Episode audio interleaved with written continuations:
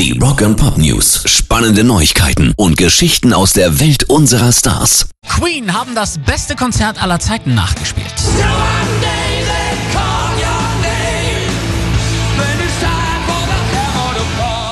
eigenes Live Aid 1985 im Wembley Stadium wurde in so ziemlich jeder Umfrage von den Fans als bestes Konzert, das jemals gespielt wurde, betitelt. Und genau diesen Kurzauftritt legten die Jungs jetzt bei ihrem Auftritt zum Fight Fire Australia am Samstag hin.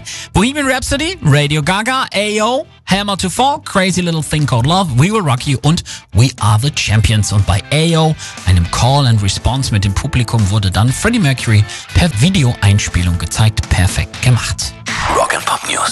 Pearl Jam haben eine weitere Vorab-Single mittels Augmented Reality angeteasert. Der Song Super Blood Wolf Moon wird erst morgen Abend um 18 Uhr unserer Zeit komplett zu hören sein. Ihr könnt aber schon jetzt einen Teaser hören. Und zwar, wenn ihr die Website moon.pearljam.com mit eurem Smartphone aufruft und das Gerät dem Mond oder vermeintlich auch irgendeiner anderen hellen Lichtquelle entgegenstreckt. Das soll dann Bildschirmanimationen über und rund um den Mond auslösen, verbunden mit einer Preview von Super Blood Wolf Moon.